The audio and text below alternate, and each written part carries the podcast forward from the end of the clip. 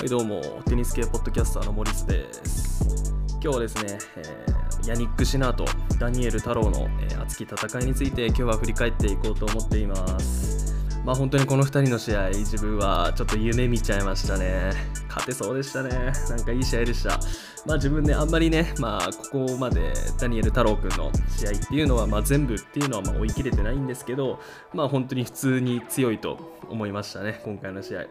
なのでまあ今日はね見逃した人に向けてね、まあ、試合内容とか、まあ、見た人にとってもこうやってね試合後の感情とかねこうやって共感できたらいいなと思ってこうやって撮ってます。まあ本当に途中でねシナーもねスポーツマンシップにあふれたもう素晴らしい行動をねしてたりもしてたので、まあ、そのことについても知りたい方はぜひ最後まで聞いていってください、まあ、あとは太郎くんのキャリアについても軽く触れるので興味ある方はどうぞ聞いていってください。はい、では本題に入っていきます。えー、まあ、予選から勝ち上がった、えー、ダニエル太郎、まあ、世界120位ですね、今のところ。で、まあ、その相手が、まあ、イタリアのあのイケメンのヤニック・シナー君ですよ。で彼はまあ今、世界ランキング10位と、まあ、かなりの格上相手でしたが、まあ、前線して、えー、太郎君から4-6、6-1、3-6、1-6で、まあ、敗れました。セットカウント3-1ですね。本当にね、第2セット、まあ、太郎君がね、あのセットカウントタイに戻した時は本当に興奮しましたね、まあ、画面越しでね見てた方も絶対同じ気持ちだったと思うんですけど勝つんじゃないのってねちょっと夢見ましたね。本当に世界10位に太郎くんが通用してると思ってすごい嬉しかったですね。しかもね今錦織圭選手がね、まあ、欠場してる分こうやってね日本人選手の活躍っていうのはすごい嬉しいですよねあの大坂なおみもなんかなぜか負けちゃいましたしすごい悔しかったんですけど、まあ、こうやって、まあ、日本人のプレー1試合でもね多く見れたことはすごいあの個人的にもプラスなことだったかなと思ってすごいありがたかったです。でまあ、この試合どんな試合だったかっていうのをちょっとあのこれからね触れていこうと思うんですが、まあ、個人的には、まあ、ダニエル太郎あのこれここまでね前線できた理由としてはポジションをねすごい前に取ったことがすごい良かったと思います。まあ、なぜかと言いますと、もともとね、あのダニエル太郎は、えー、スペインでね、テニスをね、結構学んできたっていう面もありまして、すごいね、後ろ、ポジションを後ろにとって、相手のミスを誘うようなディフェンシブなテニスが得意なんですよね、もともとは。まあ、ですけど、やっぱりね、現代テニス、ある程度はテンポ上げていかないともうきついレベルに入ってきてるので、まあ、かなり通用しないっていう年がねかなり増えてきたんですよね彼は。まあ、こういう話聞くとまだまだ現代ツアーにはディフェンシブな選手めちゃめちゃいるじゃんって思う方いると思うんですけど、まあ、本当にね、まあ、5年前とかそれぐらいだったらともかく、まあ、通用したかもしれないですが、まあ、今はディフェンシブなだけな選手っていうのは、まあ、ほとんど、まあ、いないと言いますか、まあ、ディフェンシブな選手も、まあ、よくよく見てみると攻撃的にねあの戦術を増やしてるっていう傾向に今はあると思います。まあ、その代表的な例で言えば去年の、まあ、ジョコビッチだと思うんですよね、まあ、去年ジョコビッチ全米オープンで、まあ、決勝戦でメドベレフに負けましたよね。あの時ってやっぱり結構受けて受けてになっちゃっててディフェンシブなテニスをしてたと思うんですけど、まあ、その次のパリマスターズではもうきっちりジョコビッチねその反省点を生かしてまあ、戦術をねもう180度切り替えて、まあ、この時のジョコビッチは、まあ、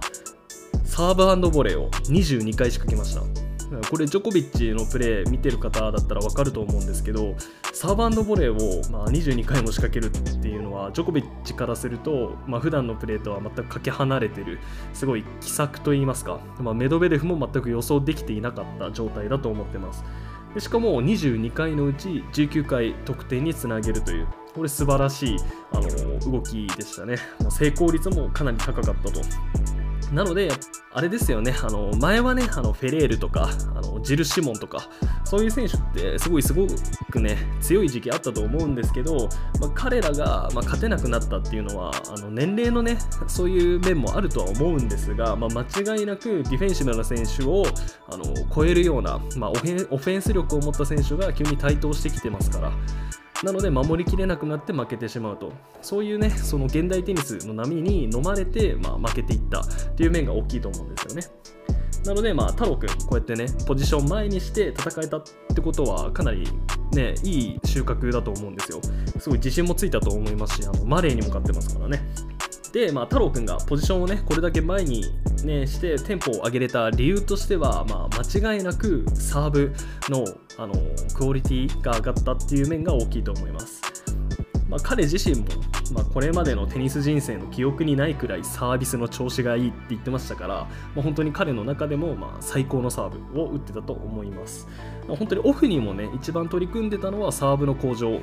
言ってましたし、まあ、1回戦ではすごい数字残してまして、まあ、サービスファーストサーブ入った時のポイント獲得率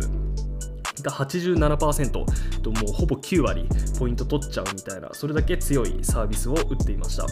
でまあ本当にねこうやってサーブで優位に立てると攻めれるんですよねテンポ上げて。あのサーブが弱い選手っていうのはやっぱりサーブ打った後もすぐ、ね、後ろに下がって相手の強いリターンに備えなきゃいけないっていう状態になりやすいと思うんですよ。まあ、今の女子ツアーとか見てる方いればまあ分かると思うんですけど今の女子ツアーがまさにそうですよね。あのサーブ強く今ビッグサーバーがねあんまいないですから女子テニス界には。なのでみんなセカンドサーブでリターンエースを結構取っちゃうみたいな。なのでみんな下がってどんどん後手後手に回るみたいな選手も多いんですけど、まあ、そういう状態は現代テニスではあまり良くないとされていますなので、まあ、やっぱりダニエル太郎、まあ、今回サーブでねかなり優位に立ってたのでだからポジションを上げてテンポよく攻めれたではないかなと思います。ますもともと身長がね、191センチもありますから、本来はもっと前でプレーしてもいい選手なんですよね。あの身長でかい分、ネットに出ても抜かれにくいですし、サーブもね、こうやってあの、もともとすごいね、酷評されてましたけど、なんで191センチもあるのに200キロ台のサーブが打てないんだこいつっていうね、海外メディアも多かったっちゃ多かったんですけど、まあ、今回のこういう面でね、まあ、サーブすごいいいのが打てるってことは証明できたと思うので、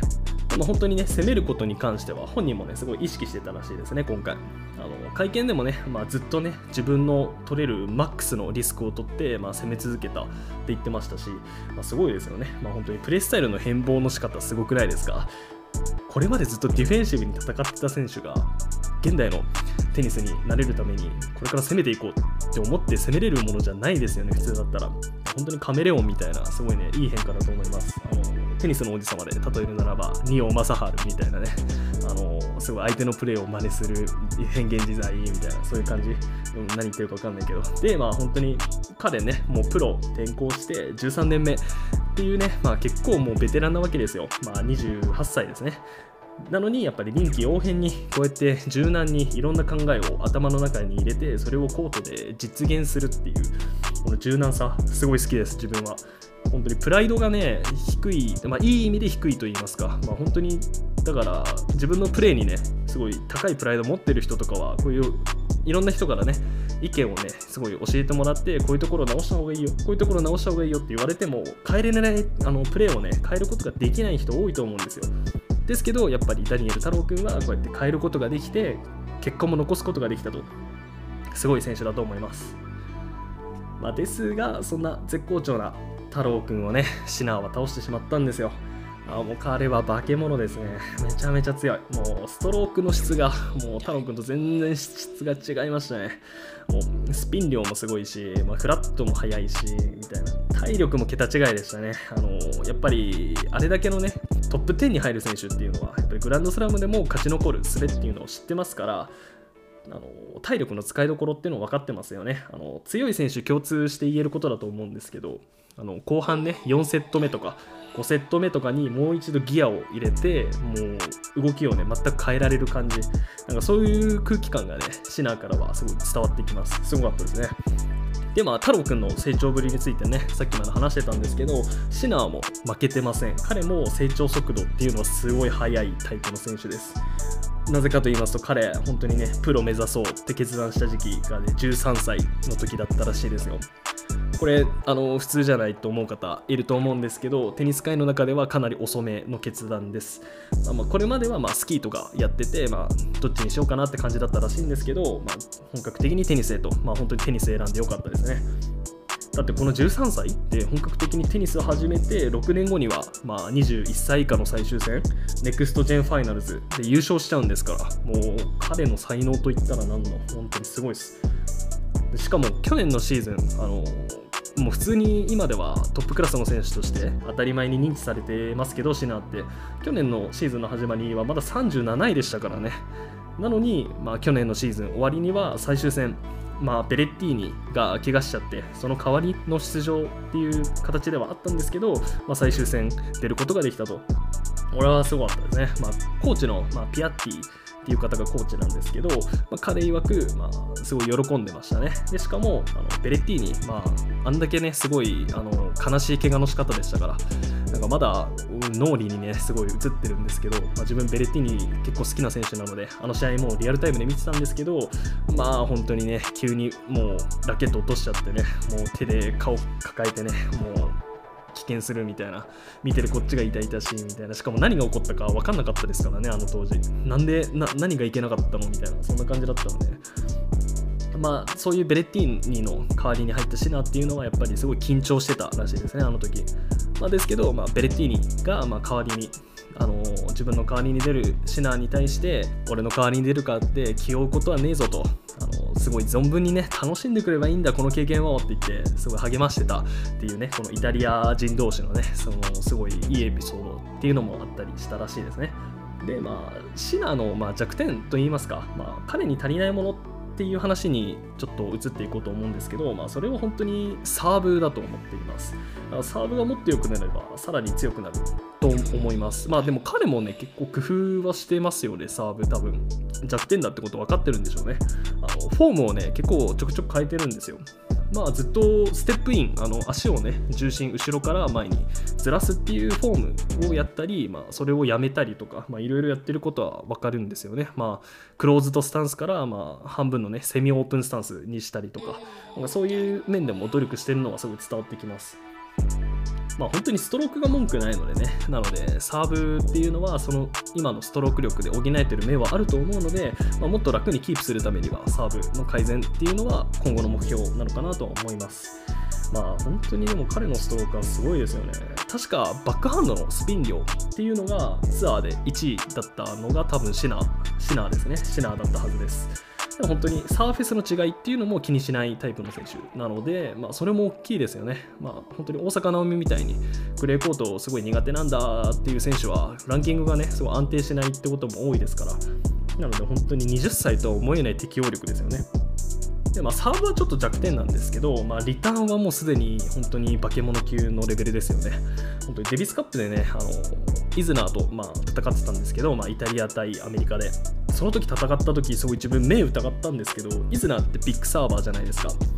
だけど彼はね、シナーはね、イズナーのファーストサーブのポイント獲得平均率を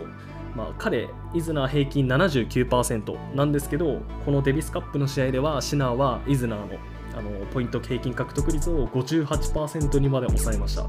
俺、これはもう目疑いましたね。21%もお前下げれるリターンなのかと。お前やばいなっていう感じでしたね。